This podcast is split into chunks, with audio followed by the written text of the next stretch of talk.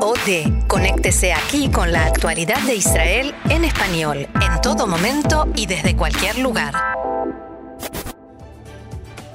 El presidente Trump agradece el anuncio de Netanyahu en el Golán de la creación de la comunidad llamada Ramat Trump. El emisario catarí ha entregado la ayuda mensual de 25 millones de dólares a Gaza.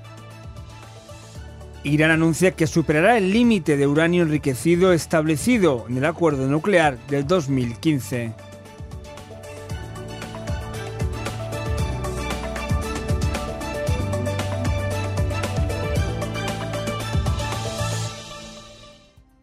Vamos entonces al desarrollo de la información.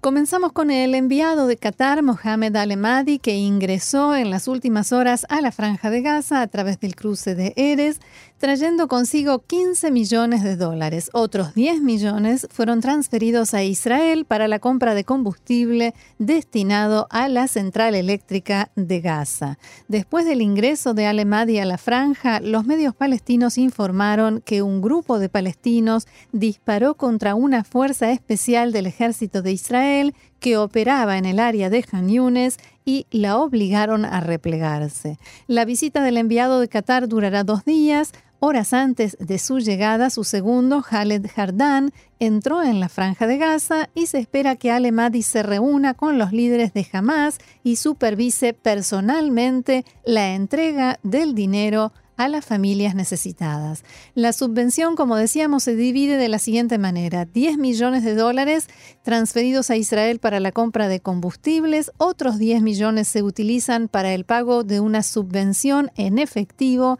para familias necesitadas y cada una recibe 100 dólares. Además, Qatar donará 5 millones de dólares en efectivo a los proyectos denominados Dinero en efectivo por trabajo de la ONU en los que habitantes de Gaza son empleados temporalmente. A finales de esta semana se espera que una delegación de altos funcionarios de inteligencia egipcios ingrese a la franja de Gaza también para tratar de reducir el nivel de tensión entre Hamas e Israel y evitar así una mayor escalada militar. A pesar de los entendimientos entre las partes, desde Gaza continuó el lanzamiento de globos explosivos y se produjeron tres incendios en la zona aledaña a la franja de Gaza solo en la tarde de ayer. Los incendios se registraron en los campos de los consejos regionales de Shara, Negev y Eshkol. No hubo víctimas.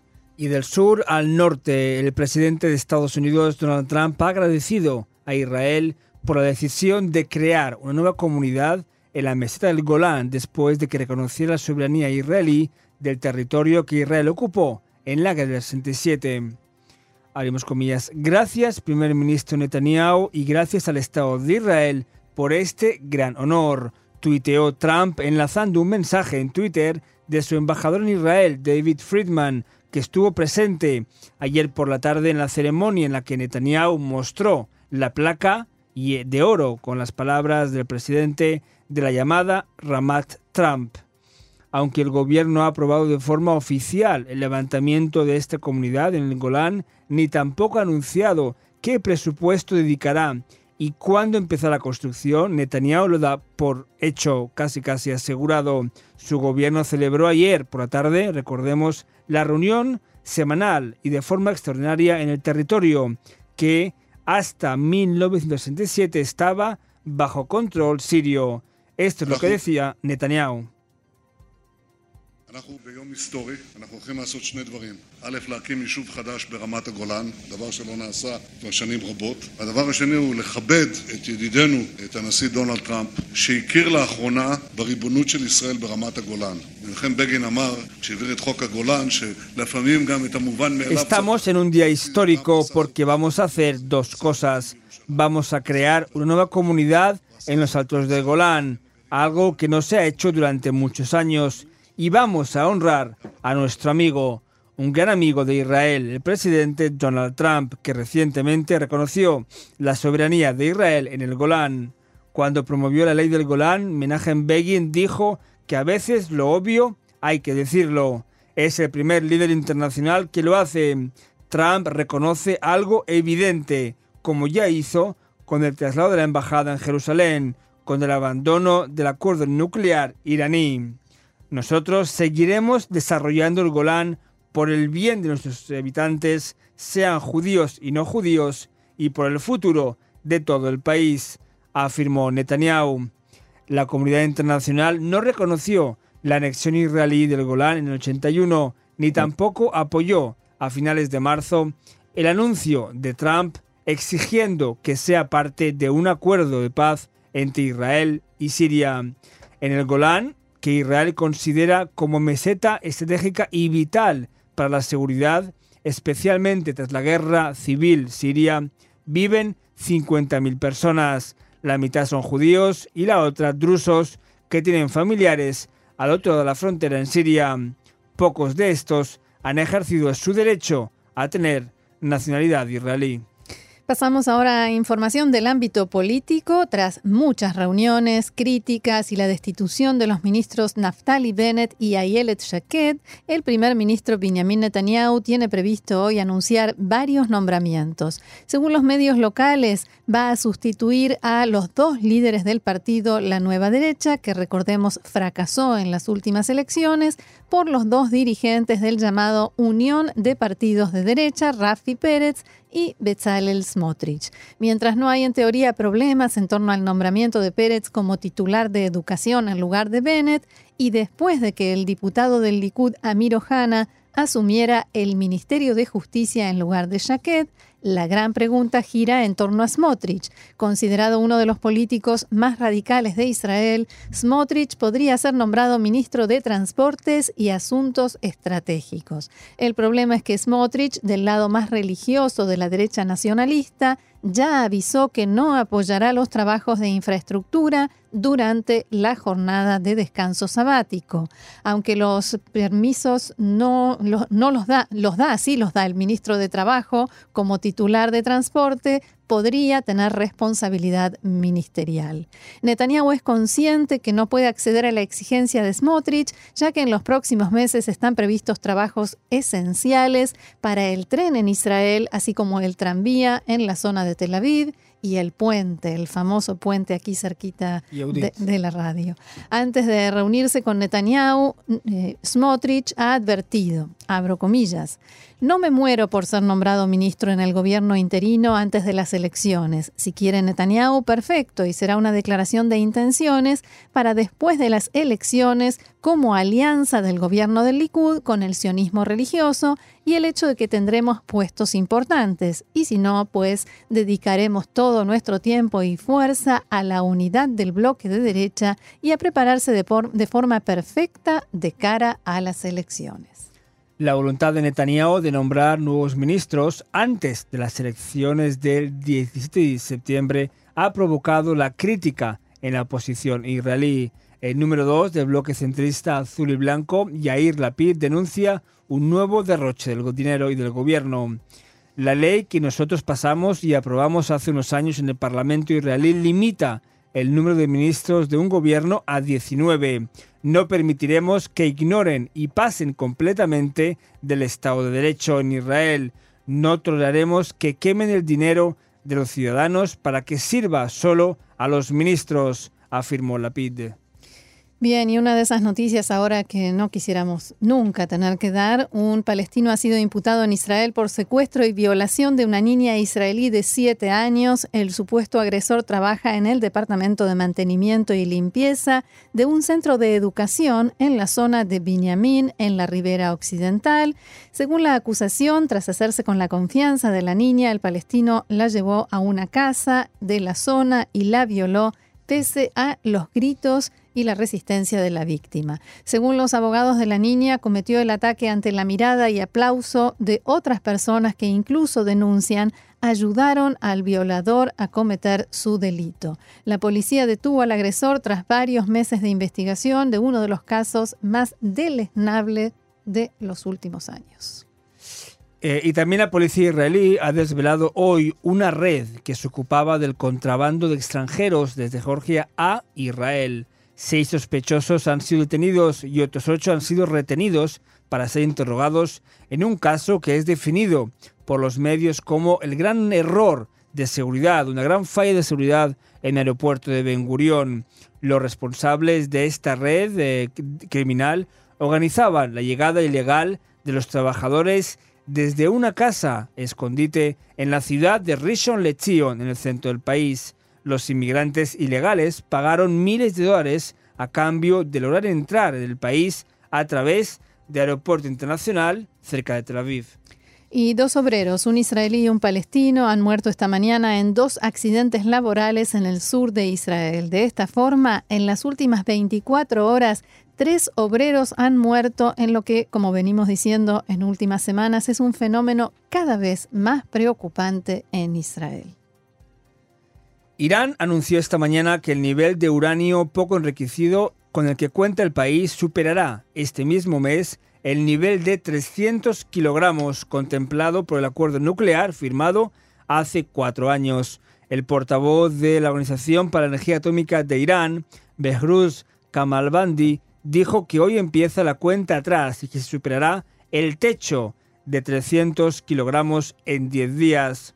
Según ha informado la agencia iraní de noticias Tasnim, este funcionario señala que podría incrementar el enriquecimiento de uranio hasta el 20% para su uso en reactores locales, mientras recordemos que el acuerdo fija el límite en el 3.6%. Hay dos escenarios, incluido uno que contempla aumentar el enriquecimiento más allá del 3,6% para el reactor de Boucher, que necesita un 5% de combustible o producirlo del 20% para el reactor de investigación de Teherán, ha explicado este portavoz iraní. Además, plantea la posibilidad de que Irán use toda la producción de agua pesada a nivel interno y agrega que la planta de agua pesada está preparada para incrementar su capacidad. Si no tenemos un mercado para este agua pesada en los próximos dos meses y medio, las reservas podrían superar también las 130 toneladas, otro límite establecido por el acuerdo.